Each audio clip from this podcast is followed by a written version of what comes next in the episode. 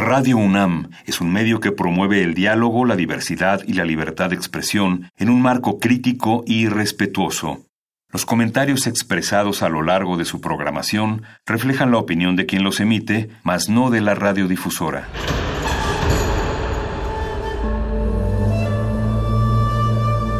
Un templo para la apreciación del ser mediante el sonido.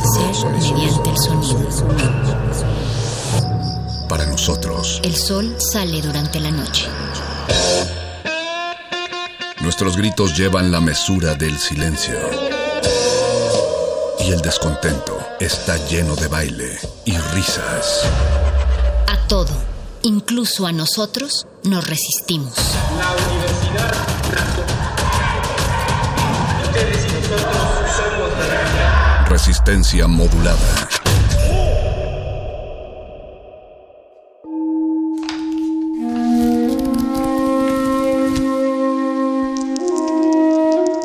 En este sótano la vida es como el Tetris. Si haces algo bien, desaparece. Pero tus errores se acumularán hasta hacerte perder.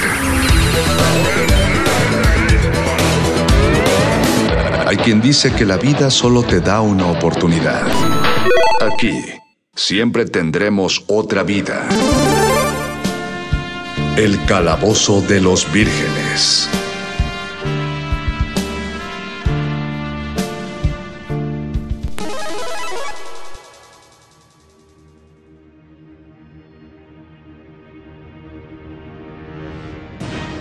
Buenas noches amigos de la Resistencia, buenas noches amigos de las friquerías. Estamos empezando otro episodio más del Calabozo de los Vírgenes. En este martes por la noche los saludamos desde el 96.1 de FM y desde www.radio.unam.mx agradeciendo de antemano y profundamente que nos regalen su sintonía y su preferencia para ser quienes entretengamos y les demos el contenido que los va a hacer pasar cuando menos, cuando menos la próxima hora de su noche. Digo cuando menos porque si sintonizan solo el calabozo de los vírgenes, pues les garantizamos 60 desopilantes minutos de alegría, pero si son fans de toda resistencia modulada, pues les esperan tres horotas por delante a lo largo de esta noche para que ustedes nos cuenten Cómo, cómo, está adosando la radio su, su, extraña cuarentena, su cola de cuarentena, que ya no sé si llamar cuarentena nos gustaría que nos dijeran cómo lo está viviendo cada quien. Siguen, siguen encerrados, siguen tratando de mantener su, su sana distancia o ya están saliendo igualmente con las medidas sanitarias que pueden aplicar a menos que tengan que subirse al metro constantemente, eh, cosa que es un peligro adecuado pero necesario para para todos los que tienen que salir a trabajar. Cuéntenos cómo les está yendo ya en esta cola de la cuarentena cuando ya las cuestiones se relajaron. Estamos en Facebook como Resistencia Modulada, en Twitter como arroba R Modulada. Queremos saber a propósito de sus nuevos hábitos y nuevas costumbres. Para el calabozo del día de hoy tenemos una, una pequeña sorpresa, un pequeño programa especial que probablemente sea de un tema ya, ya viejo, que ya está caducando. Es curioso lo rápido que caducan los temas cuando se trata de algo que apenas hace un año era una, era una tendencia a nivel mundial, ¿no? Y estoy hablando de la saga del infinito o como lo conoce la gente que no está tan apegada a las películas superhéroes, las películas de Marvel. Eh, no, no las llamo tal cual las películas de Marvel porque hay otras pues como 10 películas más que tendríamos que hablar si habláramos solo de las películas de Marvel, lo que incluiría películas muy malas, bueno, todavía más malas de lo que creen que se contienen en la saga del infinito y también películas pues bastante excepcionales que no van a estar en este resumen como lo serían por ejemplo Logan o la primera de Spider-Man que a muchos les fascina. Yo no creo que esté mal, pero no es de mis favoritas. No, en esta ocasión solo nos vamos a centrar en un resumen de todas las películas que componen la saga del infinito, el universo cinematográfico de Marvel, como lo conocemos en la actualidad. ¿Por qué hago esto? Pues nada más porque se me pega la gana, porque me encantan estas películas, porque llevo toda la cuarentena sin verlas, no me he hecho el, el maratón anual que me hago al ver todas las películas, pero prontamente, prontamente lo haré. Probablemente cuando estén escuchando esto estaré tan emocionado que y las estaré viendo otra vez. Y digo cuando lo estén escuchando porque les tengo que recordar que este programa es completamente en vivo. Transmitimos en directo desde Adolfo Prito 133 en la Colonia del Valle, pero no en vivo porque pues algunos sí todavía nos estamos manteniendo guardados porque, porque podemos, no voy a, no voy a decir la superioridad de que lo hacemos porque somos más conscientes, ¿no? Sabemos que a veces las posibilidades no se prestan, pero las mías sí y por eso lo hago grabado. Saludo, por lo tanto, a quien esté operando la cabina o quien haya programado esto en la computadora de la radio y saludo a Paquito de Pablo que hizo la producción de este programa, así como al resto de los rolocutores, hola Gabo, hola Bofes, hola Diana, hola Perro Muchacho, hola Betoques y Boys, nuestros productores también de cabecera y voy a dar paso ya al resumen, porque si ya me aventé casi cuatro minutos en esta introducción más rúbricas, digamos que me quedan 50 minutos eh, de programa crudo sin música, ¿no? Sin embargo, estamos hablando de 23 películas, eh, las cuales voy a resumir en este programa con su música adecuada, así que eso me deja un margen de unos dos minutos por película, vamos a ver si lo logro, vamos a ver si consigo resumirles toda la saga del infinito tan solo en este episodio del Calabozo de los Vírgenes, así que si conocen a alguien que, no, que no ha visto las películas, probablemente no quiere verlas, pero sí quiere entenderles y quiere saber qué onda con esto, porque hay tanta gente que está tan loca y tan obsesionada con este tema. Entonces llámenlos o compártanles el programa en su Facebook, desde Facebook Resistencia Modulada, en en el en vivo de Radio UNAM en radio.unam.mx y que nos sintonicen para que de una vez por todas se enteren cómo va la historia del universo cinematográfico de Marvel hasta antes del estreno de Viuda Negra que ya se retrasó otros meses más y también los otros estrenos de Marvel se retrasaron pero nos está dando tiempo para que nos pongamos al tanto así que empieza el resumen virgen de toda la saga del infinito. El calabozo de los vírgenes.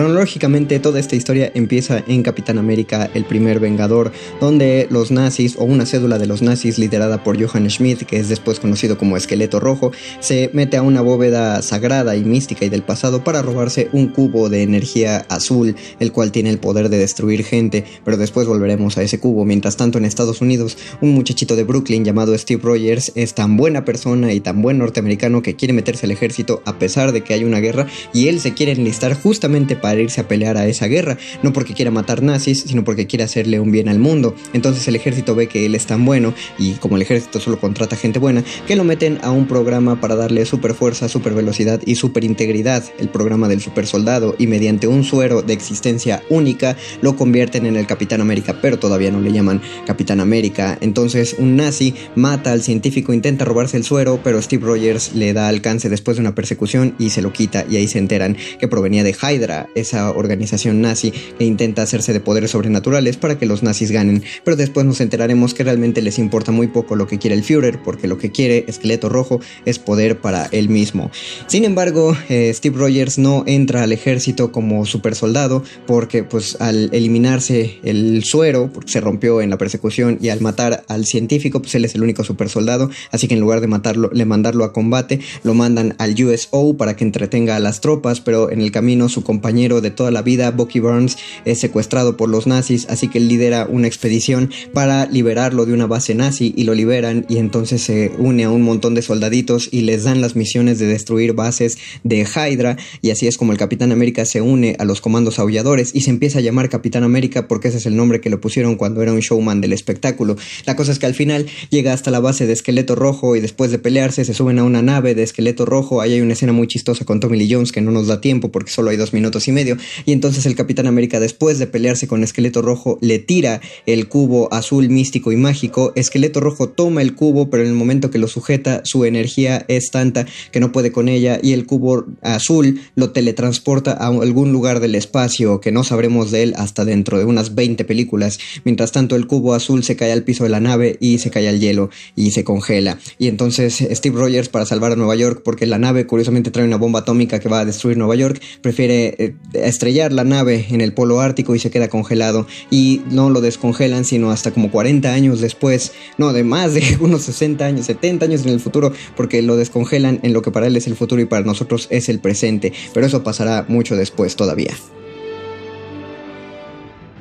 La historia sigue en los años 90 en Capitana Marvel, donde Verse es una mujer extraterrestre que vive en el planeta de los Kree, eh, donde es entrenada como parte de un ejército, un escuadrón que pelea en contra de los Skrull, que es otra raza extraterrestre. Los Skrull tienen el poder terrible de poder convertirse en cualquier persona que ellos ven, además de poder eh, leer sus pensamientos más superficiales para imitar a la perfección a las personas, cuando menos de un primer gatazo. Eh, entonces se mete a una incursión contra los Skrulls, pero los Skrulls la secuestran y entonces empiezan a revolver en su cabeza. Y dentro de su cabeza Verse eh, nota que hay recuerdos de los cuales ella no tenía noticia, entonces como tiene un poder interno que no se explica de dónde sale, destruye eh, sus grilletes y también destruye la nave. Y la nave la tira en la tierra, ahí en la tierra se encuentra a unos muchachos de un departamento eh, de seguridad secreta norteamericana porque da la casualidad que cayó en Estados Unidos, muy jóvenes, uno de ellos se llama Nick Fury y entonces la persigue mientras ella está persiguiendo a otros Skrull que también cayeron en la Tierra, parte de la misma nave que ella tiró. Entonces ella empieza a huir de los Skrulls y se hace amiga de Nick Fury después de ganarse su confianza en un pequeño interrogatorio que también es muy chistoso, pero no podemos resumir. La cosa es que los Skrulls se infiltran a esta nueva organización que ahora se llama, sabemos que se llama Shield y después nos enteramos que uno de los Skrulls se hace pasar por uno de los directores de Shield, pero oh sorpresa, cambio en la trama los amigos de Verse del planeta Kree ya la van a encontrar a la Tierra, pero cuando van camino a ella se enteran que en realidad los Kree son los malos y los Skrulls son los buenos. Los Skrulls lo único que quieren es encontrar un nuevo planeta para vivir, los Kree los quieren matar, pero Verse ni siquiera es una Kree, Verse es una persona eh, que vivía en la Tierra y que ayudaba a una científica que era Kree, aunque ella no sabía que era Kree, y por esa ayuda de la científica se ganó toda la energía que emanaba de un motor que provenía de un cubo azul cósmico que la mujer Kree consiguió en la Tierra. Entonces ahora Verse, que en realidad se llamaba Carol Danvers, eh, obtiene el poder de ese cubo y lo utiliza para vencer a los Kree que llegan a la Tierra y una vez que vence a los que antes ella creyó que eran sus amigos, ayuda a los Skrulls a encontrar un nuevo planeta y se va, a, se va al espacio exterior a proteger otros planetas, no sin antes dejarle a Nick Fury un dispositivo para que se comunique con ella en caso de que la Tierra esté en peligro. El calabozo de los vírgenes.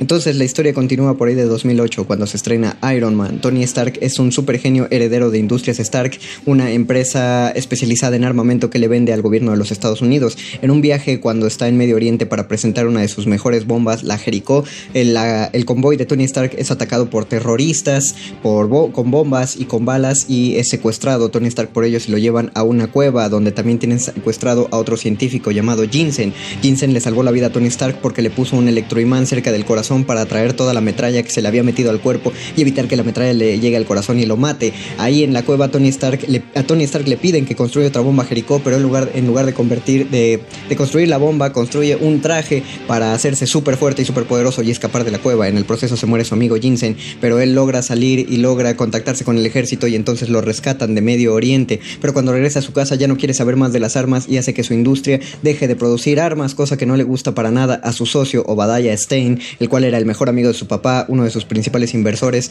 y ahora el protector de Tony Stark. Entonces le dice que se calme, que se tome un descanso y que él se hará cargo de la empresa. Pero en ese, ese descanso que se toma Tony Stark, construye una versión mejorada del traje que construyó en aquella, en aquella cueva y así construye los Mark 02 y Mark 03, las que ahora conocemos como las armaduras de Iron Man, con las cuales puede regresar a Medio Oriente y matar a los terroristas. Pero se entera de que Obadiah Stein fue el que lo mandó a secuestrar porque quería quedarse con todo el imperio de empresas Stark. Entonces cuando Tony Stark regresa, Obadiah Stein utiliza una tecnología con la cual lo paraliza para robarle el electroimán que tiene en el pecho y entonces dejarlo morir. Pero Tony Stark maravillosamente recupera un electroimán y entonces puede ponerse otro traje e ir por Obadiah Stein, el cual ya construyó un traje de un Iron Man más grande y más malvado y quiere matar a su novia, que también es su secretaria, no a la de él, sino a la de Tony Stark. Entonces Pepper Potts, entonces Tony Stark va y pelea contra él y eh, cuando se están golpeando en medio de, de Industrias Stark, Tony Stark le pide a Pepper que active un electroimán y así fríen por completo a Obadiah Stein. Al final de la película, Iron Man, bueno, Tony Stark debería declarar que Iron Man no tiene nada que ver con él, pero Tony Stark declara yo soy Iron Man y así revela el secreto de quién está detrás de él y por revelar el secreto llega un hombre con él para hablarle de la iniciativa Vengadores y el nombre de la persona que lo llega a buscar es Nick Fury. Todo sigue en Iron Man 2, donde el gobierno de Estados Unidos quiere comprarle a Tony Stark la tecnología que utiliza para sus megatrajes, para convertir así a su ejército en un super ejército que proteja al mundo, porque tienen miedo de que alguien utilice la tecnología de Tony Stark para hacer ataques terroristas. Curiosamente, al mismo tiempo aparece Iván Banco, el villano Whiplash, el cual es capaz de replicar la tecnología de Iron Man y hacerse una especie de exotraje similar, no, no igual, pero similar. Mientras tanto, Tony Stark está peleando con que su corazón falso, o más bien su electroimán, lo está envenenando lentamente así que se vuelve inestable. Los de Shield quieren fichar a Tony Stark, pero él no se deja y poco a poco empieza a perder control de su vida y de su relación emocional y de su empresa. Todo lo empieza a delegar y empieza a portarse todo raro, pero nadie sabe que es porque él sabe que se está muriendo, pero todo, no le dice a nadie, entonces está lidiando con esto él solito. Qué buen hombre es. Al final, Tony Stark eh, descubre unos planos de su padre para crear un nuevo elemento. Con ese nuevo elemento se crea otro reactor ARC, que es el electroimán que lo ayuda a evitar la metralla en su corazón Así se construye un nuevo traje y de ese modo ya puede salvar al mundo porque Iván Banco, se me olvidó decirles, sí fue contratado por el gobierno, bueno, no directamente él, sino con un prestamista llamado Hammer, el cual estaba construyendo una serie de drones muy parecidos a Iron Man, pero al ser programados por este villano, este enemigo de Tony Stark, pues todos se vuelven locos y empiezan a matar gente, pero Iron Man por suerte no se vuelve loco y entonces él destruye a las otras máquinas y también puede liberar a su amigo James Rhodes, el cual se convierte en máquina de guerra para combatir al lado de Tony Stark como eh, contra Whiplash. Y ahí acaba Iron Man 2. El calabozo de los vírgenes.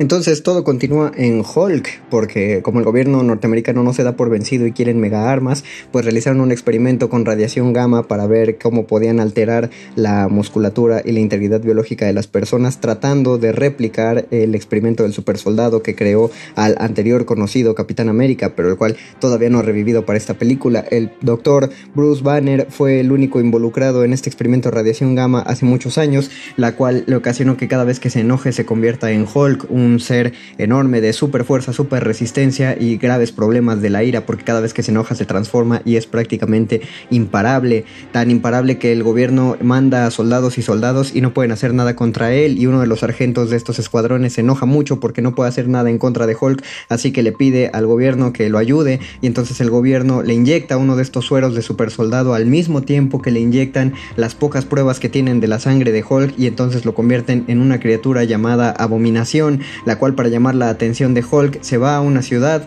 y empieza a destruirlo todo. Entonces Hulk, eh, que, que ya había sido curado para ese momento porque se pasa toda la película buscando la cura porque a pesar de que se convierte en un monstruo súper genial y que a todo mundo le gusta, pues él no le gusta convertirse en un monstruo que destruye todo, pero ya había sido curado, pero al final descubre que no, que solo basta que se vuelva a enojar para volver a convertirse en Hulk, se pelea contra Abominación y al final lo mata y después de matarlo parece que eso es un grave shock para él, así que desaparece dejando entrar atrás otra vez a su novia y a su antigua vida y, e incluso al ejército, el cual no toma muy bien los rechazos y están muy tristes de haber perdido a Hulk, pero cuando están tristes lamentándose de que Hulk no está con ellos, aparece Tony Stark, el cual sí les quiere hablar de la iniciativa Vengadores y no sabemos por qué Tony Stark quiere hablar de los Vengadores si en las películas 1 y 2 no mostraba nada de interés en unirse a esta iniciativa, pero bueno, parece que para este momento ya le llegaron al precio.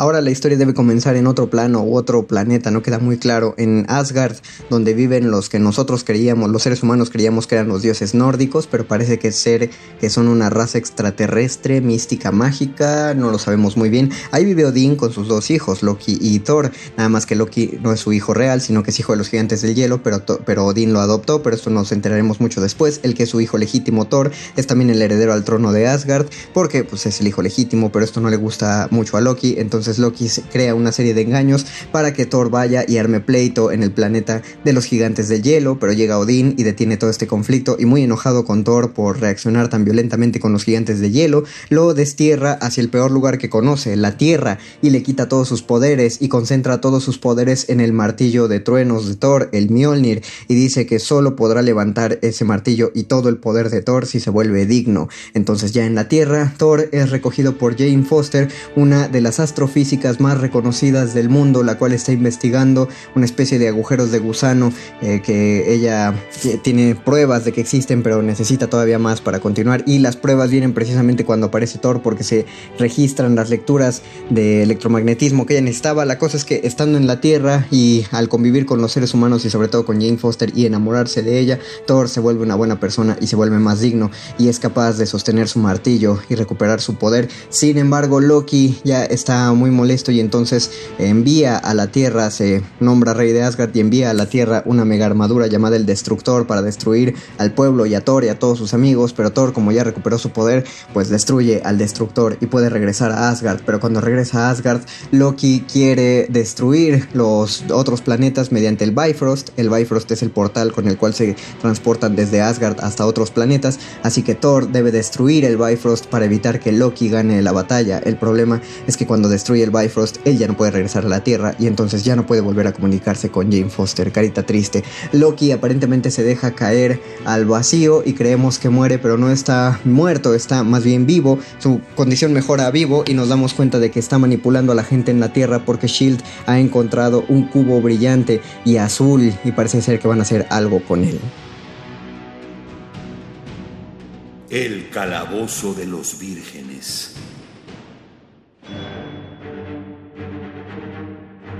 Todas estas historias convergen en Vengadores. Loki buscando venganza de Thor se alía a una entidad cósmica que no nos dicen quién es, pero todos los fans sabemos que es Thanos. Y Thanos dice que le va a entregar todas sus fuerzas de ejércitos Chitauri a Loki para que conquiste la Tierra. Entonces Loki se va a la Tierra y empieza a jugar con la mente de todos porque es el dios de las travesuras y convierte el cubo mágico y místico, lo secuestra y lo convierte en una piedrita que pone en un cetro con el cual es capaz de manipular la mente de distintos héroes y científicos y ponerlos de su lado, así que se unen. Shield reúne a Iron Man, al Capitán América, a Hulk, a la Viuda Negra, a Hawkeye, lo reuniría si no fuera porque Loki lo convirtió en malo, y a todos los que ya mencioné que me faltaron, excepto a la Capitana Marvel, porque ella pues está en el espacio para este momento, y los manda a pelear contra Loki. Nada más que Loki, con el poder concentrado en su cetro, logra abrir, un agujero de gusano en el espacio, y las tropas de Thanos, las tropas Chitauri, logran entrar a la Tierra y empiezan a destruir Nueva York, pero como los Vengadores han pasado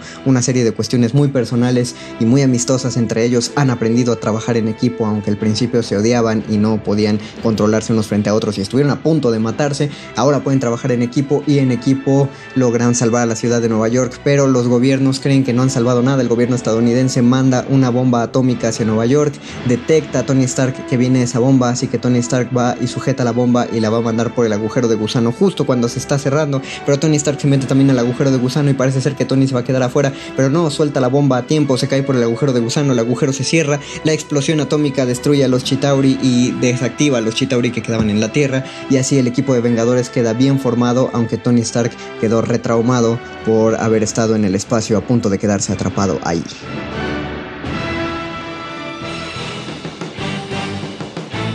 Este trauma sigue en Iron Man 3, la reconocida como la peor película de todas las sagas del infinito, a pesar de que a muchos no les gustó otra más. En Iron Man 3, pues no hay como mucho que contar. Hay un supuesto terrorista llamado el mandarino, así se hace llamar, que está ah, causando que la gente explote mediante una droga muy extraña. Así que Tony Stark tiene que lidiar al mismo tiempo con que estas explosiones, una dañó a su mejor amigo, que es su guardaespaldas, y dos, eh, que está muy traumado con los eventos que ocurrieron en los Vengadores. Así que va y busca al sujeto que generó esta tecnología que hace que la gente explote, una tecnología llamada Extremis. Eh, en realidad la gente no se inyecta esa droga para explotar, sino esa droga tiene una capacidad regenerativa y de curar todo. El explotar es un efecto secundario, pero la gente se vuelve súper fuerte. Y Pepper Potts es secuestrada por el villano y le inyecta eso. Es una película muy mala, la verdad, sí. El mandarín resulta que no es el mandarín, es un actor contratado para fingir que es el mandarín y el sujeto que hizo el proyecto Extremis en realidad está detrás de todo eso porque quiere hacer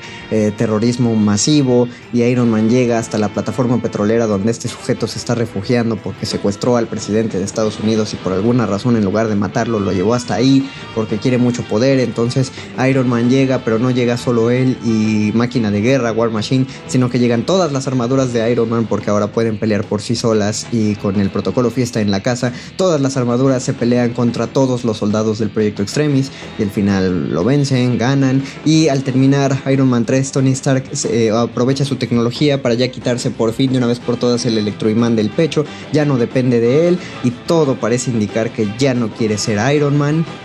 Pero pues vamos a ver que no es así porque Iron Man será un personaje recurrente todavía en las películas que vienen. El calabozo de los vírgenes.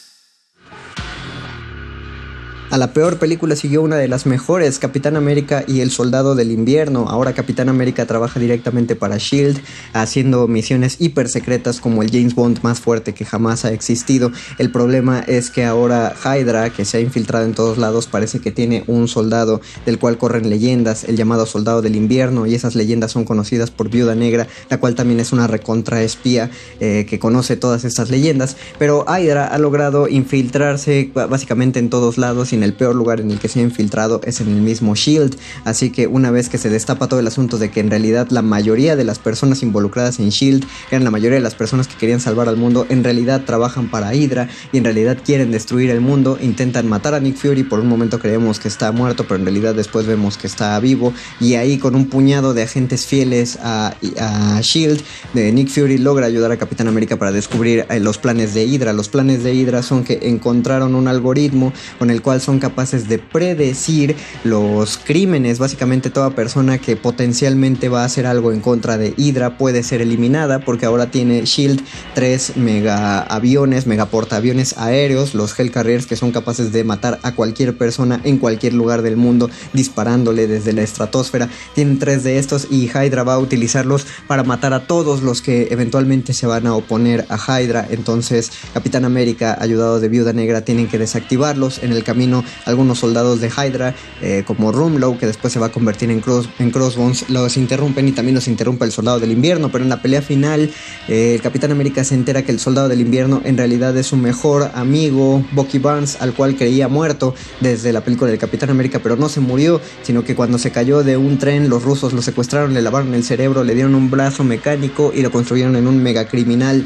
Pero cuando lo vence en la batalla final, pues el soldado del invierno desaparece, pero poco a poco quiere descubrir cuál es su identidad verdadera, mientras que el Capitán América se queda re triste porque los Vengadores ya no existen, porque Shield ya no existe, Shield se desmantela porque pues estaba lleno de, gente Hydra y Viuda Negra declara ante el Congreso pues todo esto y entonces los empiezan a investigar a todos y se, se descaca toda la organización secreta. Ahora seguimos con Thor, un mundo oscuro. En él Jane Foster ha descubierto una especie de agujeros cósmicos a lo largo del planeta en los cuales la materia es capaz de transportarse a otros lugares y a otros puntos del espacio-tiempo. Y esto lo descubre ella cuando viaja a un planeta desconocido al meterse a una bodega y cuando está en ese planeta desconocido una energía roja se le mete al cuerpo. Entonces aparece Thor para investigar esto porque resulta que la energía roja que se le mete al cuerpo es una energía llamada aéter. Eh, la cual fue utilizada hace mucho tiempo con proporciones catastróficas que no nos explican claramente, pero pues sí sabemos que se la tiene que sacar a Jane Foster. Entonces se lleva a Jane Foster a Asgard a ver si, su, si la mamá de Thor, la que Jane Foster considera su suegra, porque pues son muy intensos en esa relación, eh, puede curarla y puede sacarla la éter, pero no pueden. Luego llegan los elfos oscuros, matan a la mamá de Thor, ya que en este momento el papá no está disponible porque entró como en un trance muy raro. Thor se enoja mucho y entonces empieza a pelear con los elfos oscuros y mediante portales viajan de regreso a Inglaterra,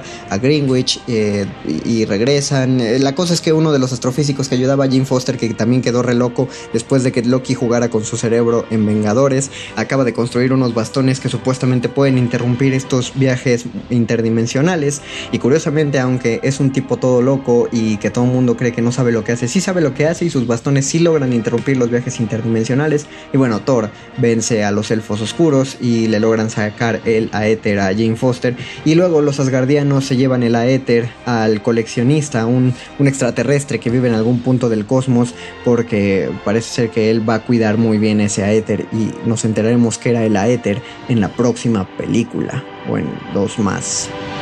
en un par más sabemos. El calabozo de los vírgenes.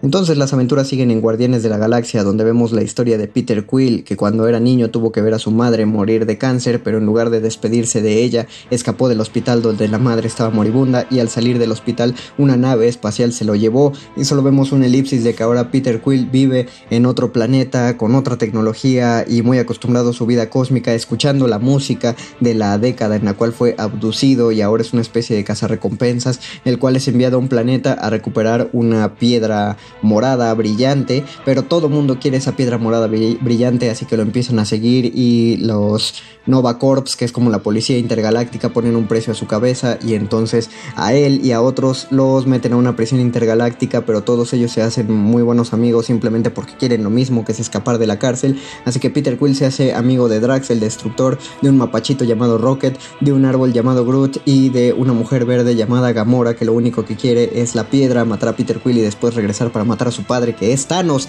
que es el mismo que le dio las tropas a Loki, así que escapan de la cárcel, pero Gamora les dice dice que si Thanos se eh, hace con la piedra morada que tiene Peter Quill, entonces se va a volver muy poderoso. Y Drax quiere matar a Thanos porque Thanos mató a su esposa y a su hija. Así que entre todos deciden, sí, vamos a ir a matar a Thanos. Pero aún así mucha gente los está persiguiendo. Entre ellos está el acusador, Ronan el acusador, el cual los ha perseguido, que es parte de los Kree también, para que esto enlace con la Capitana Marvel, y entonces les quiere robar también la piedra morada y se la roba y se vuelve súper poderoso, pero Peter Quill se pone a bailar para distraerlo y entonces le roban la piedra morada ultra poderosa y nadie sabe por qué Peter Quill cuando agarra la piedra morada no explota, como si le pasó a Red Skull cuando agarró el cubo azul y salió volando, y entonces entre todos unen las manos y vencen al acusador. Pero antes, cuando descubrieron la piedra morada se enteraron por voz del coleccionista, al mismo que le dieron el éter en la película de Thor pasada, que esa piedra morada es parte de las seis gemas del infinito, las cuales son gemas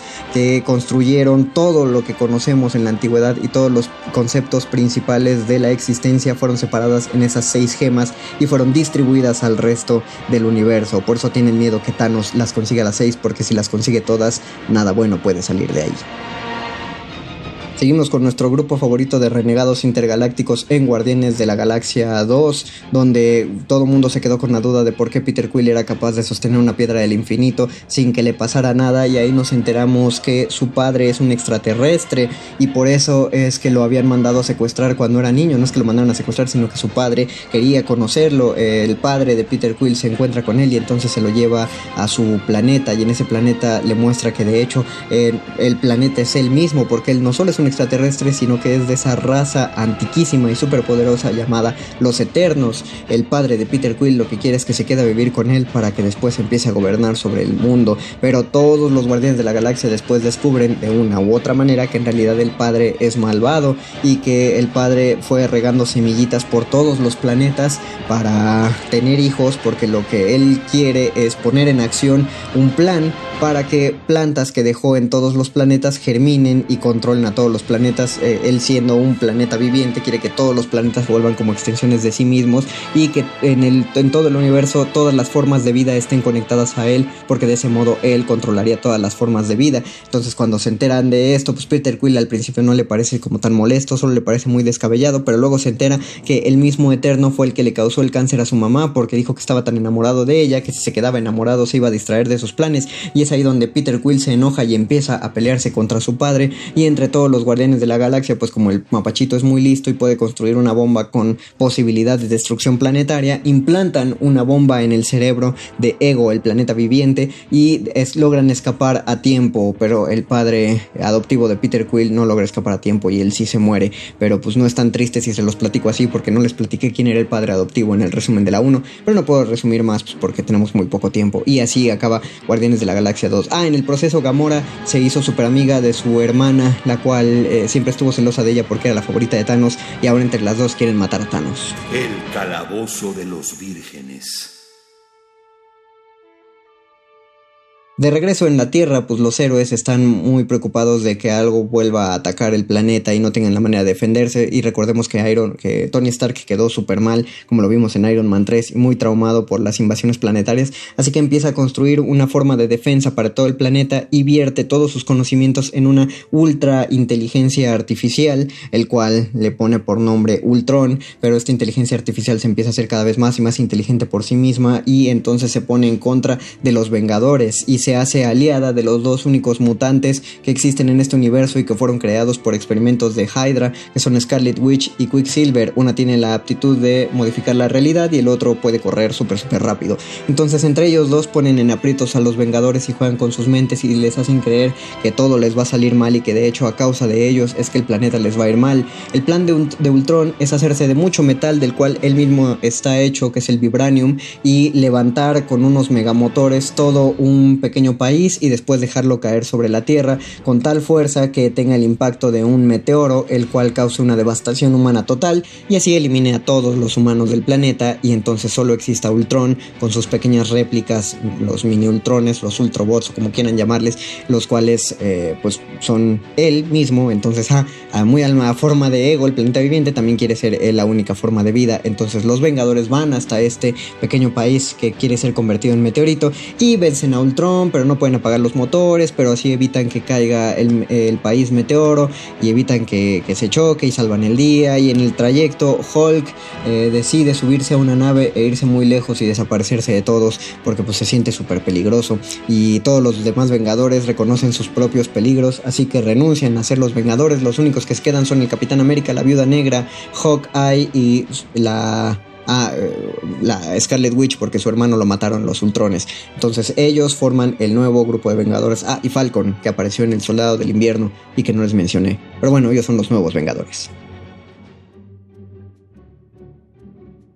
Y ahora aparece un nuevo héroe que también está basado en un experimento de la Segunda Guerra Mundial donde parece que hicieron todo el desmadre, lo, el ejército de los Estados Unidos. Ahí un científico llamado Hank Pym descubrió la partícula PIM, la cual era capaz de reducir la materia orgánica a un tamaño diminuto sin hacer graves alteraciones a ella, sin que le pasara nada al cuerpo, y era conocido como el Ant-Man, el hombre hormiga. Nada más que ahora Hank Pym está viejito y necesita a otro hombre hormiga para que se meta a las instalaciones de su protegido científico, porque su protegido científico quiere quiere replicar la partícula PIM y construir un ejército de pequeños Ant-Man que le va a vender al gobierno de los Estados Unidos, pero en realidad como es un protegido malvado, pues no son los Estados Unidos los que quieren comprar los Ant-Man, sino que son los de Hydra que todavía están buscando su poder que ya perdieron. Entonces eh, Hank Pym quiere robarle la partícula que ha creado su enemigo y para robarla necesita un ladrón y es ahí cuando acude a Scott Lang, que es, es un reconocido ladrón de guante blanco, es muy bueno en su profesión y lo trata con una serie de engaños para que se pruebe el traje y lo convierte en el Ant-Man. Hank Pym lleva a Scott Lang a su mansión y le enseña cómo volverse en el Ant-Man perfecto, lo enseña a, cómo usar la partícula Pym, a cómo cambiar de tamaño rápidamente y sobre todo a usar la super fuerza del hombre hormiga, porque aunque la materia orgánica se reduce a grandes tamaños, sigue manteniendo el peso que tenía cuando era grande, por lo tanto el golpe de un Ant-Man es como un balazo, algo así lo explican. No tiene lógica, pero es el mejor maldito héroe de esta historia. Entonces Scott Lang se mete, a, ayudado de sus otros amigos que también son ladrones, se mete en este lugar y logran, casi roban la fórmula si no fuera porque el villano enloquece y entonces él también activa su propia partícula PIM, pero él no, no es un Ant-Man, es un Yellow Jacket o como una avispa y se empiezan a pelear en la pelea más épica y diminuta de todo el universo Marvel, pero al final el villano va a secuestrar a la hija de Scott Lang, entonces Scott Lang debe hacerse lo más chiquitito posible que pueda, que tiene que hacerse cuántico para pasar entre las ranuras del traje y así destruir el traje de su enemigo,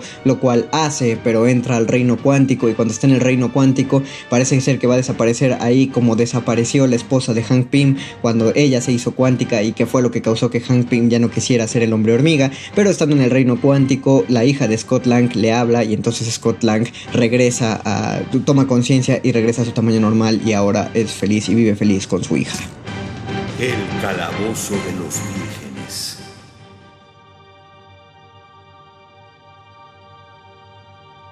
Entonces todo sigue en Capitán América Guerra Civil, la cual voy a resumir mucho más rápido que todas las otras porque me estoy cansando. En ella el mundo se ha dado cuenta de que los Vengadores eh, han causado muchos destrozos a lo largo del mundo y entonces tratan de registrarlos de manera oficial donde solo podrán actuar en caso de que el gobierno se los pida. Esto a algunos, los héroes, a algunos héroes les gusta y a otros no les gusta porque dicen que entonces tienen que esperar una autorización, pero entonces si no pueden reaccionar, si sí pueden, si su personalidad se mantiene, si su identidad es secreta, si su identidad no es secreta, entonces empiezan a pelear, no, que firma lo que no lo firmes, que tal, tal. Y todo explota porque vuelve a aparecer el soldado del invierno al cual acusan de hacer explotar una bomba cerca de la ONU y de matar al rey de Wakanda. Eh, el hijo del rey de Wakanda, T'Challa, que ahora es el nuevo rey de Wakanda, pues se super enoja y entonces va a cazar al soldado del invierno, pero el Capitán América no quiere que le hagan nada al soldado del invierno porque es un mega amigo y entonces todos los héroes se empiezan a pelear. En realidad quien puso la bomba fue el varón Simo, que no es varón aquí, es solo Helmut Simo, que lo que quería hacer era que Tony Stark descubriera que el soldado del invierno mató a sus padres, porque pues le lavaron el cerebro para que matara a los Stark,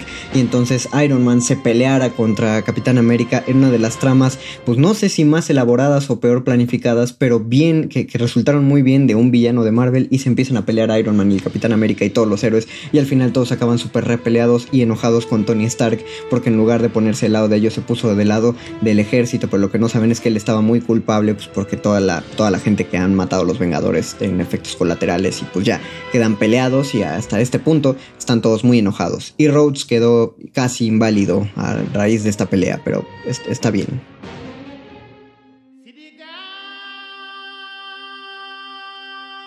De aquí la acción se traslada hacia Wakanda, donde T'Challa debe lidiar con la, no solo la reciente muerte de su padre, sino de verse ahora como el nuevo rey de Wakanda y de verse investido en el traje de la Pantera Negra, el rey protector de este país africano, el cual todo mundo cree que es subdesarrollado porque es africano, pero como somos, es un país que es rico en vetas de vibranium, el cual es un super metal, super conductor, super resistente, super todo, pues son en realidad una nación muy próspera y muy tecnológica, que de hecho se mantienen aislados del resto del mundo justamente porque saben que si sus armas van a, van a caer en manos equivocadas pues causarían un desastre a nivel mundial que es justamente lo que quiere hacer uno un wakandiano que estuvo viviendo en otro lado del mundo que es conocido como Killmonger. Y no solo eso sino que quiere hacerse con el trono de Wakanda y nombrarse a sí mismo Pantera Negra. Entonces reta a Pantera Negra a un duelo porque resulta que es parte de la familia real y entonces tiene derecho a ganarse el derecho de gobernar mediante un duelo como lo hacen todo ahí.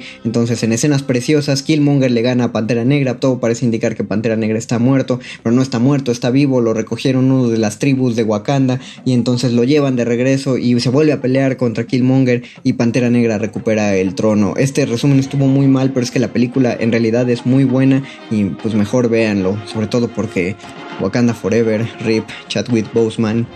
No puedo continuar con esto pero sí voy a continuar. El calabozo de los vírgenes.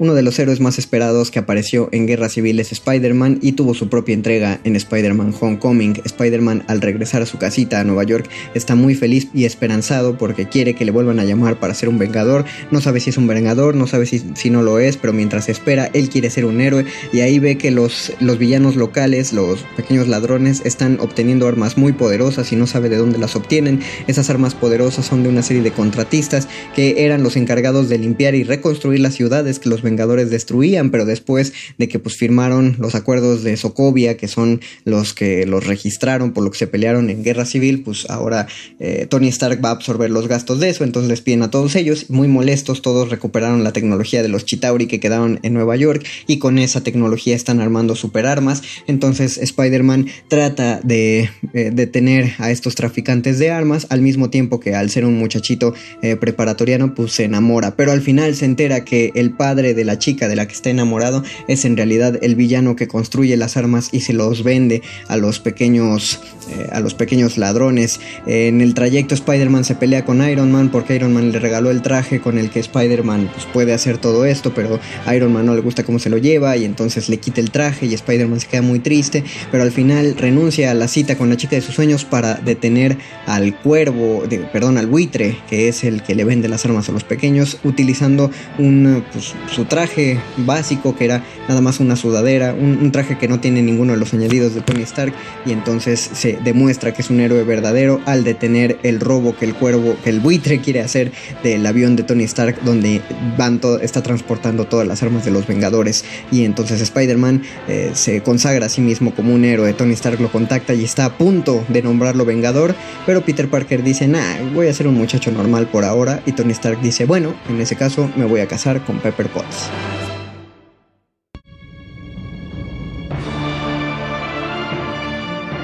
Pero otro héroe aparece en Nueva York. El doctor Stephen Strange es el mejor cirujano que existe, tiene una precisión milimétrica al operar con las manos y además tiene memoria eidética. Pero después de un accidente que sufre en su automóvil, sus manos quedan destrozadas y cuando se las reconstruyen, pues le tiemblan y ya no puede tener la precisión que solía tener antes. Entonces está buscando una cura y alguien le dice que alguien se curó milagrosamente y cuando se va a buscar a esa persona que se curó milagrosamente, esta persona le dijo que se fue a meditar a los Alpes o a algún lugar así lejos y entonces el doctor Stephen Strange se va a buscar esa cura milagrosa y se encuentra con un templo donde les enseñan artes místicas y en esas artes místicas pues también puede encontrar su propia cura. Entonces como él es muy inteligente y muy dedicado y tiene memoria eidética se pone a estudiar las artes místicas y rápidamente se convierte en un hechicero poderoso, pero en el trayecto hay otros hechiceros que también quieren eh, que también quieren poder y entonces van a asaltar una de las tres casas principales en las que está distribuida la magia en el mundo y en una de ellas está contenida una de las gemas del infinito que es la gema del tiempo. Entonces para que no se la roben, el doctor Stephen Strange se, lleva el ojo de Agamotto que tiene la gema del tiempo con él y se pone a pelear contra los hechiceros y casi los vence, pero los hechiceros destruyen toda una ciudad. Entonces Stephen Strange se va a otro plano dimensional donde se encuentra con Dormammu, que es una entidad cósmica y usando la gema del tiempo lo encierra en un bucle temporal y dice que no lo va a dejar salir de ese bucle temporal hasta que Dormammu destruya al hechicero maligno, entonces Dormammu a pesar de ser súper poderoso, pues como está atrapado en el tiempo, no quiere quedar atrapado ahí, entonces acepta el trato de Stephen Strange, le, Stephen Strange lo saca del bucle temporal y la entidad cósmica Dormammu destruye al hechicero maligno y así el Doctor Strange se queda como uno de los hechiceros supremos sobre la Tierra, protegiendo la gema del infinito del tiempo. El calabozo de los vírgenes. Todo empieza a valer un poquito menos que queso cuando en Asgard Odín muere, bueno, no muere en Asgard, pero la cosa es que se muere y por lo tanto aparece otra hermana de Thor y de Loki, que es Hela, la diosa de la muerte, y dice que como su papá ya está muerto, ella será la nueva reina de Asgard y para ser la reina destierra a Loki y a Thor a un lugar desconocido a través del Bifrost. Thor cae en un planeta que no conoce y ahí es secuestrado por una casa recompensas que lo vende al Eterno que gobierna en ese planeta, ese Eterno es el Grand Master, el cual tiene un pasatiempo que es hacer pelear a gente en coliseos. Y en ese coliseo, el campeón del coliseo es Hulk, después de haber desaparecido en la era de Ultron, ha aparecido en este planeta y es un héroe. Y entonces Thor lo convence de que entre los dos, al, haber peleado también, se escapen de ese planeta y derroquen al Grand Master y convencen a la casa recompensas que atrapó a Thor, que es una de las Valkyrias, una de las guerreras asgardianas, de que regresen a Asgard para vencer a Hela. Ah, y en ese planeta también está Loki. Entonces los cuatro, Thor, Loki, eh, Valkyria y Hulk, regresan a Asgard para vencer a Hela, pero no pueden vencerla, así que Thor desata el Ragnarok, que es el fin del mundo de los Asgardianos, sobre Asgard, sube a todos los Asgardianos a un arca intergaláctica al mero estilo de Noé y despierta a Surtur, un gigante de fuego que va a destruir con su espada toda Asgard y así Hela se queda peleando con Surtur mientras Asgard se destruye y los Asgardianos escapan en su mega nave cósmica. El problema es que este escape pudo salir muy bien si no fuera porque salió muy mal, porque se encontraron una nave en el camino, pero eso será motivo de más adelante.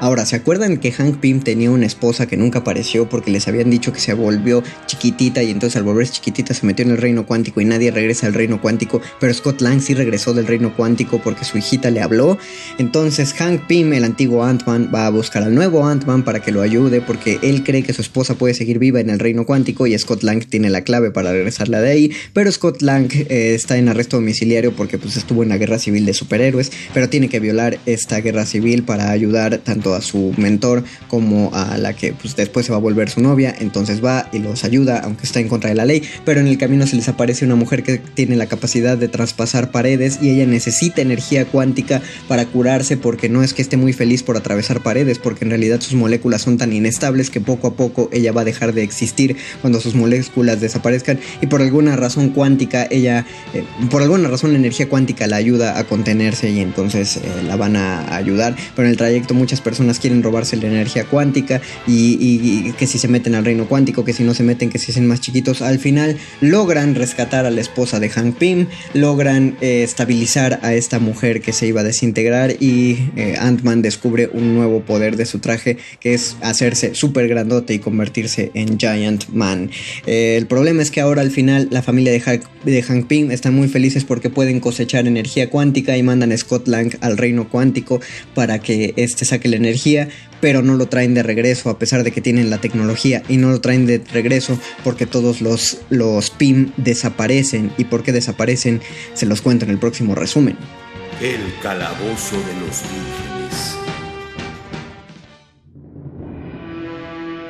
La verdad, si aquí en este punto les tendría que resumir Vengadores eh, Infinity War, la guerra del infinito, pero si lo hago a la misma velocidad que he hecho los otros resúmenes, no solo me va a salir peor, sino que no les voy a acabar contando nada. Así que aquí les van los mayores highlights. Thanos era el que se le apareció en la jaula, en la, en la jaula, en la nave, a Thor y a Loki cuando escapaban de Asgard, porque Loki se robó unas gemas del infinito que estaban en la bóveda de Asgard. Entonces Thanos quiere hacerse con todas las gemas del infinito y todos los Vengadores, que son todos todos los héroes que salieron en las otras películas, excepto Hawkeye, eh, tratan de detener a Thanos. Pero al final no lo logran y Thanos junta las seis gemas del tiempo, la gema del espacio, la gema del tiempo, la gema de la realidad, la gema del poder, la gema del alma y la gema de la mente y las une en su guantelete. Estas seis, estos seis conceptos eh, cósmicos son los que dan forma a todo y por lo tanto quien gobierne estos seis aspectos es capaz de gobernar todo. Así que en una pelea hiper, hiper, hiper importante y emocionante y que por eso no me atrevo a relatar para que mejor la vean, Thanos consigue las seis gemas del infinito y con un simple chasquido de dedos logra pedir su objetivo principal, que es eliminar a la mitad de la población del universo. Es decir, que con un chasquido la mitad de los seres vivos en todo el universo desaparecen. Ese es el poder de las gemas del infinito. Y Thanos desaparece al final.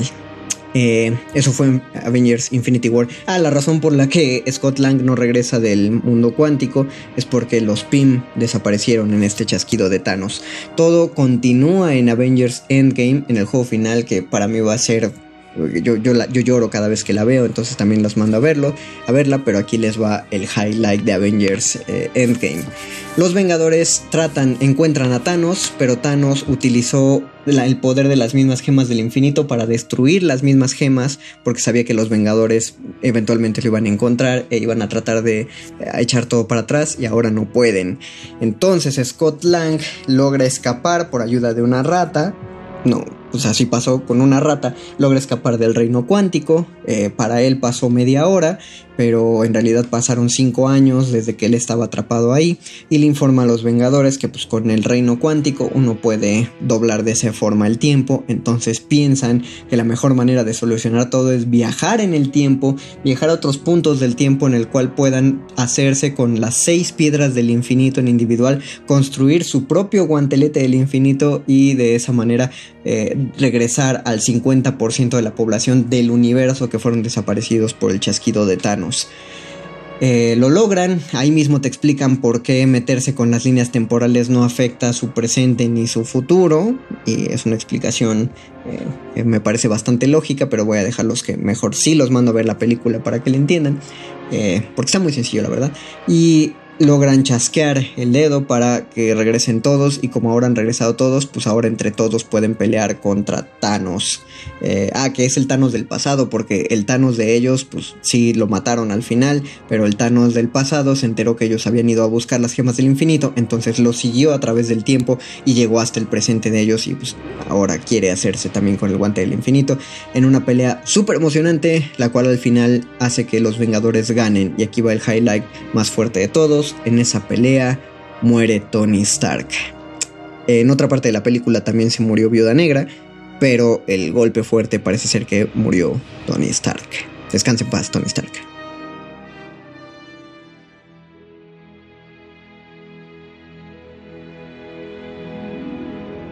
Y este resumen concluye con Spider-Man lejos de casa. Peter Parker está muy triste precisamente por la muerte de Tony Stark y ahí se entera que Tony Stark le dejó algo en herencia, que son unos lentes con los cuales controla un satélite llamado Edith, la cual es capaz de hacer pues básicamente lo que le pidas. Eh, pero Peter Parker no siente que merezca esto. Al mismo tiempo ha, aparecido un nuevo héroe en la Tierra que parece ser que proviene de un universo, de un mundo paralelo que fue destruido por criaturas elementales, el cual lo han llamado Misterio. Eh, pero a la larga Peter Parker descubre que Misterio en realidad no viene de otro mundo. Eh, Misterio, el, el, hombre que se hace pasar por Misterio en realidad en algún momento fue un empleado de Tony Stark, pero no le gustaba cómo se conducía Tony Stark y mucho menos les gustó que Tony Stark le heredara toda la tecnología de armamentismo que ellos habían construido a un muchachito como Spider-Man. Entonces lo engañaron para que Spider-Man le diera estos anteojos a, a Misterio. Eh, tampoco existían las criaturas que este superhéroe eh,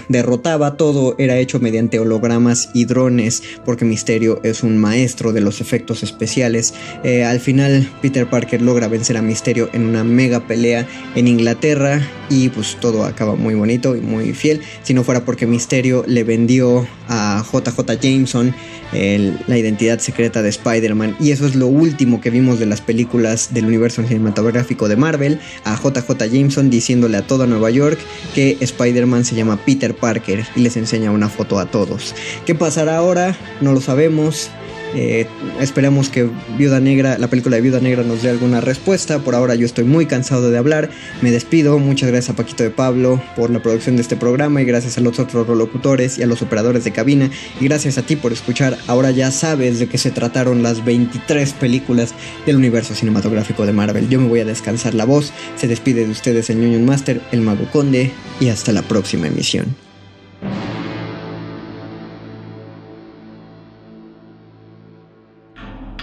Nadie termina un juego siendo la misma persona que solía ser.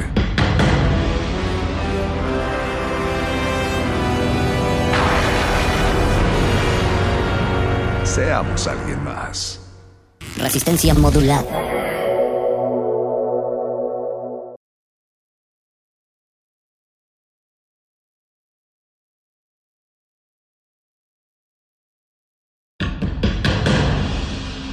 Como dijo el sabio Playlist Zoo,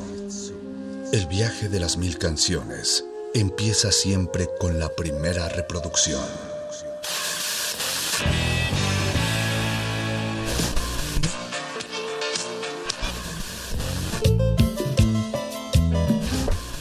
A continuación,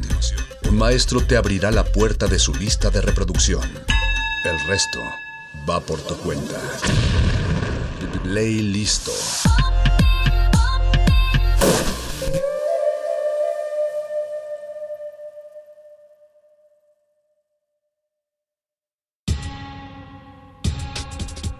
Muy buenas noches a todas y a todos. Mi nombre es Mónica Sorros Hernández. Bienvenidas sean a este playlist de hoy martes 29 de septiembre del 2020. Se nos está escurriendo el año, se nos estamos llegando ya al ocaso de este 2020 en medio de una pandemia mundial.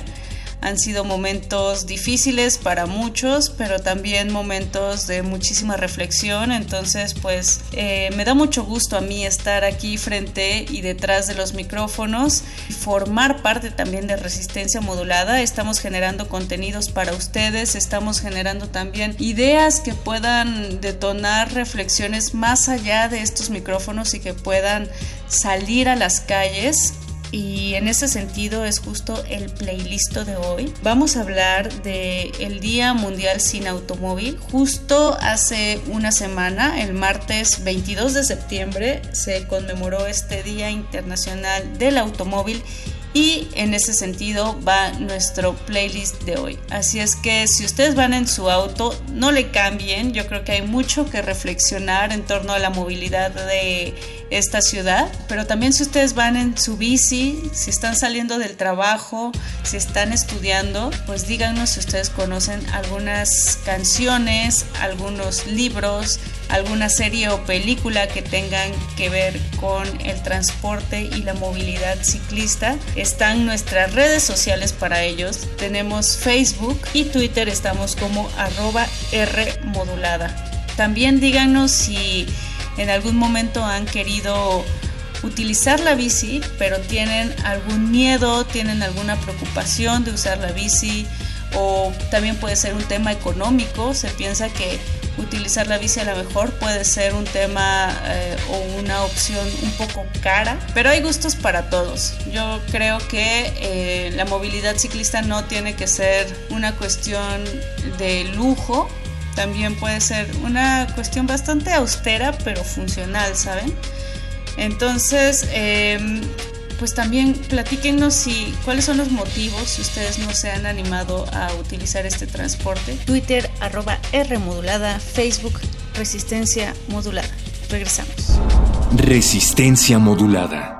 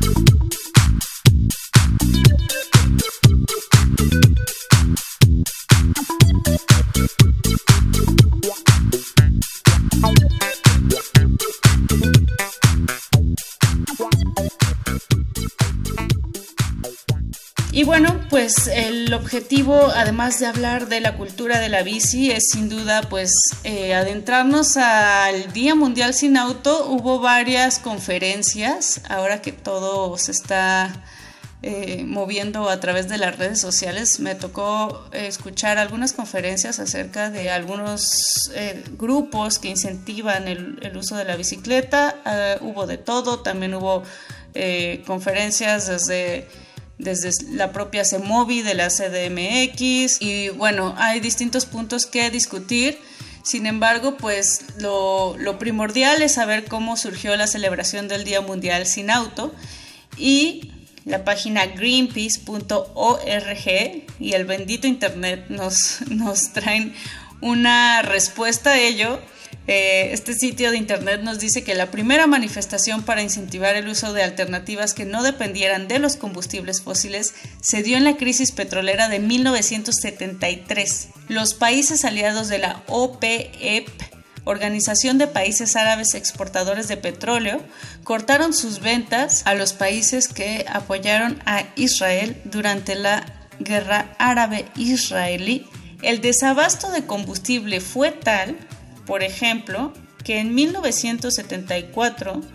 tuvieron que suspender las carreras de autos de Monte Carlo y el rally de Suiza. En Estados Unidos se racionó el abasto de gasolina de acuerdo a la terminación de la placa de los autos y se impulsó el horario de verano, que adelanta una hora las actividades para ahorrar energía. Pero no fue hasta 1994 que se organizaron las jornadas sin automóvil y en 1998 se estableció el 22 de septiembre como el Día Mundial sin Autos en el marco de la Semana de la Movilidad. Y bueno, pues es bien interesante eh, contextualizar este, este Día Mundial. Yo no soy muy fan de, del Día Internacional o del Día Mundial, sin embargo, eh, pues a mí sí, sí, me, sí me llega muy de cerca el tema de la movilidad ciclista. Yo soy usuaria de bici y la verdad me he enfrentado a estos miedos de los que hablábamos en un inicio, ¿no? O sea, no es fácil salir de tu casa y saber que en cualquier momento alguien puede llegar y no nada más lastimarte, sino pues eh, causarte la muerte. Si ustedes conocen la simbología de las bicicletas blancas y han visto estas bicis pintadas de color blanco en algunas esquinas de la ciudad, pues precisamente esas bicis representan eh, la muerte de un ciclista y es muy fuerte, es muy fuerte ver esas bicis Pero también es muy fuerte ver cómo cada vez más son las personas que se unen a, incentivar el uso de este medio como respuesta a las necesidades que existen en la ciudad.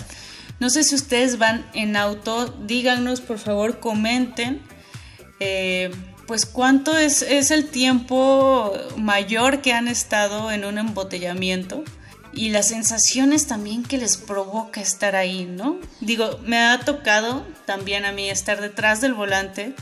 pero sí es muy desesperante ver cómo vas a vuelta de rueda, llegas tarde a donde tenías que llegar, cada vez tienes que levantarte más temprano o salir con anticipación a tu destino porque el tráfico en esta ciudad de verdad cada vez se pone más complicado. Sin embargo, el uso de la bicicleta te da otra perspectiva de la ciudad, tú mides tus tiempos de una manera diferente, sabes que a lo mejor son 15 o 20 minutos más a tu destino, pero el tiempo y el rango no varía mucho. También pues en este contexto de, pandemia global podemos darnos cuenta que han surgido eh, movilidades alternativas, que el uso de la bicicleta ha tenido un impulso importante, sobre todo porque eh, pues nos damos cuenta de los beneficios que tiene para nuestra salud. Pues la playlist de esta noche va ahí aderezada con un poco de activismo ciclista, pero también con un poco de psicodelia, porque me parece que el viaje en bici también es un viaje de introspección. De repente el viaje puede ser un símbolo de liberación y más o menos por ahí,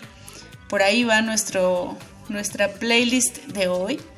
Vamos a empezar escuchando temas guapachosos porque también andar en bici es una festividad, es un festejo, entonces vámonos cumbiando con el David Aguilar y la cumbia de la bici.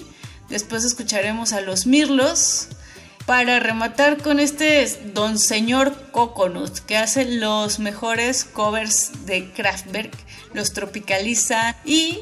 em, pues como un segundo momento de este playlist diría que nos vamos a ir eh,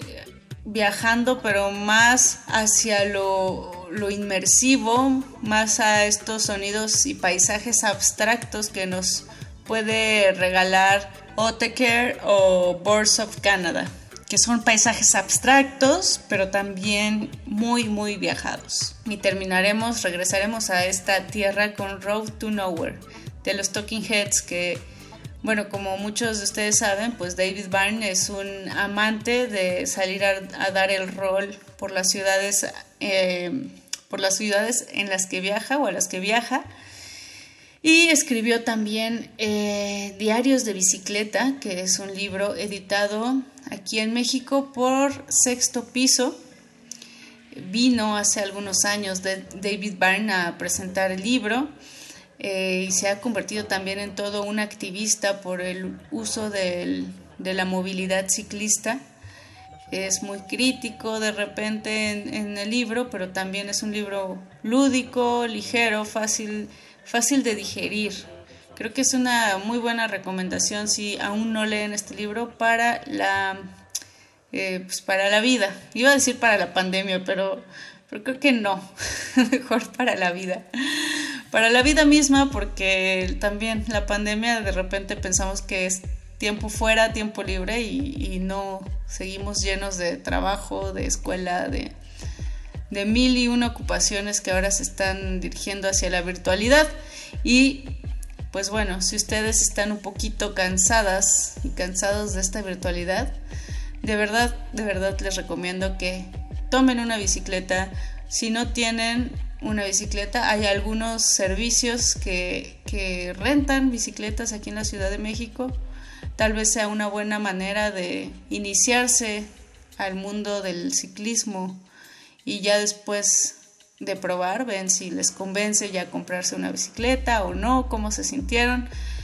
Ustedes nos dirán, querida resistencia modulada,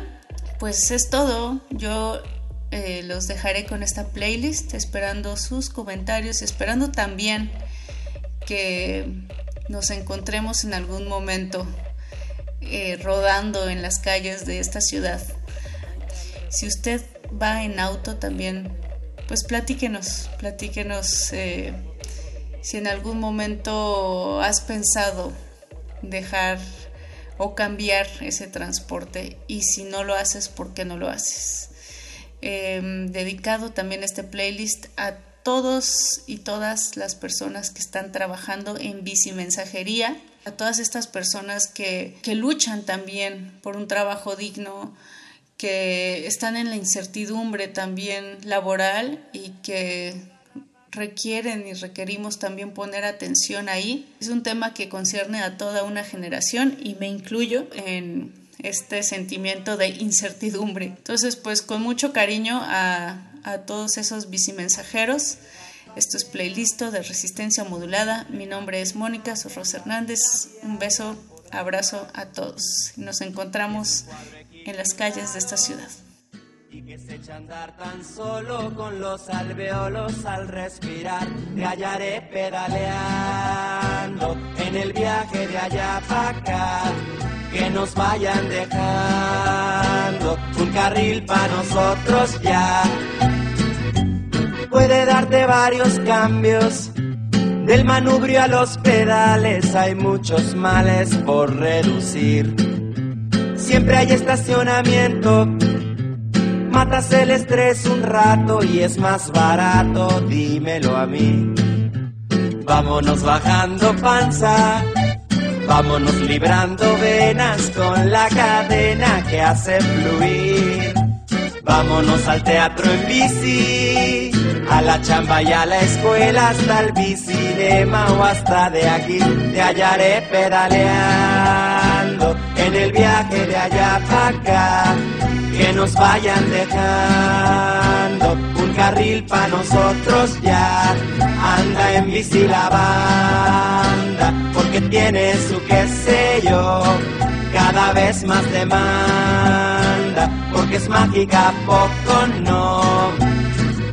Ya súbase a la bici, compa. Trépese a la de montaña, la bici urbana, la bici cross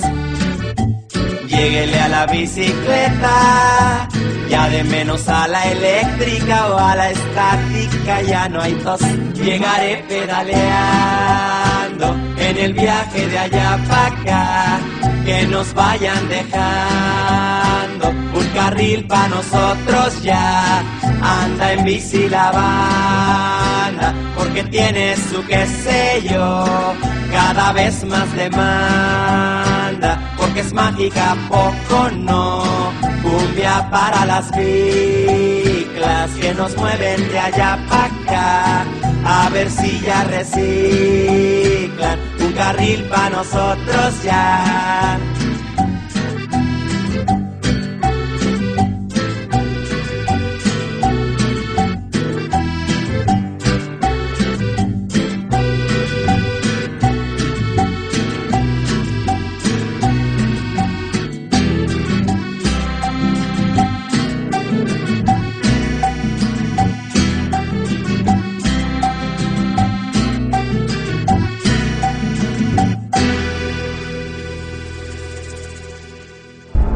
Resistencia modulada.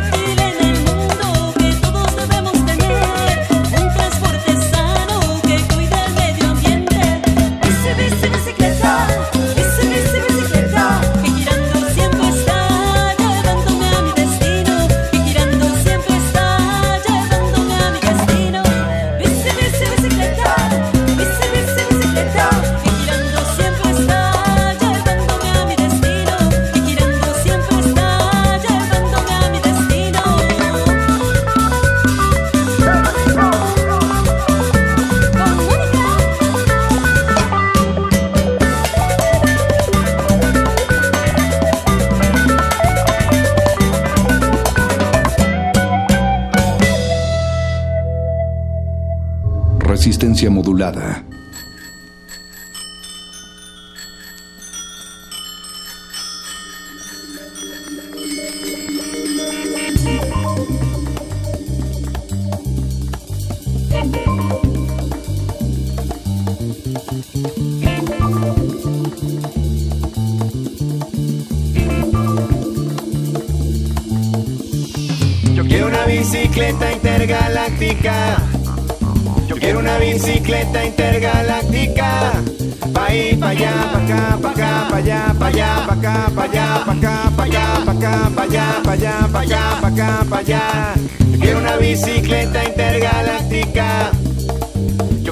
Bicicleta intergaláctica. Pa' ir pa' allá, pa' acá, pa' allá, pa' acá, pa' acá, pa' allá, pa' allá, pa' allá, pa' acá, pa' acá, pa' allá, pa' acá, pa' allá, pa' allá, pa' acá. Mi bicicleta intergaláctica es un vehículo espacial con su campana interestelar. Los cometas la equivarán desde una playa de polvo estelar. Vacilaremos el Big Bang. Y cuando llegues a Plutón, suena esta música espacial. Yo quiero una bicicleta intergaláctica. Yo quiero una bicicleta intergaláctica. Pa' ir, pa' allá, pa' acá, pa' acá, pa' allá, pa' acá, pa' allá, pa' allá, pa' acá, pa' acá, pa' allá, pa' acá, pa' allá, pa' acá, pa' acá, pa' acá. Yo quiero una bicicleta intergaláctica. Yo quiero una bicicleta intergaláctica. Pa' ir, pa' allá, pa' acá, pa' acá, pa' allá, pa' acá, pa' acá, pa' allá, pa' allá, pa' acá, pa' acá, pa' allá, pa' acá, pa' acá, pa' allá, pa' acá. Con mi bicicleta intergaláctica, muchos planetas conocerás. Miles y miles de marcianas en su parrillera querrán pasear. En bicicleta ecológica, a la osa no molestarás. No creo en humo monotóxico, no llevo ruido infernal. Yo quiero una bicicleta intergaláctica. Intergaláctica,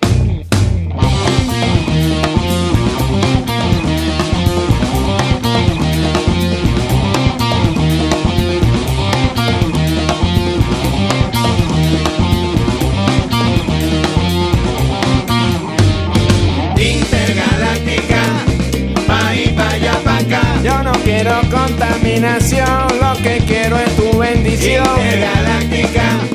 pa' y pa' allá, pa' acá. Para irme a pasear por la Vía Láctea con mi mamá. Intergaláctica, pa' y pa' allá, pa' acá. Me llevo al perrito para Saturno, me llevo a la Jeda para Plutón. Intergaláctica, pa' y pa' allá, pa' acá. No necesita gasolina que contamina. Intergaláctica, intergaláctica,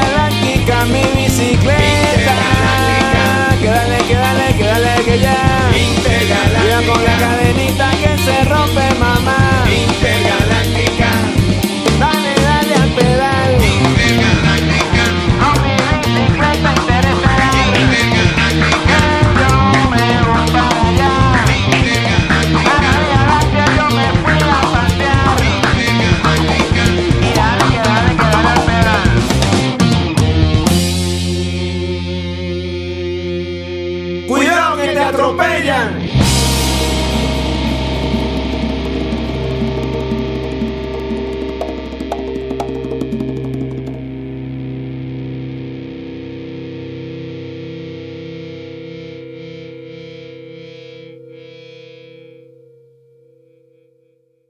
Resistencia modulada.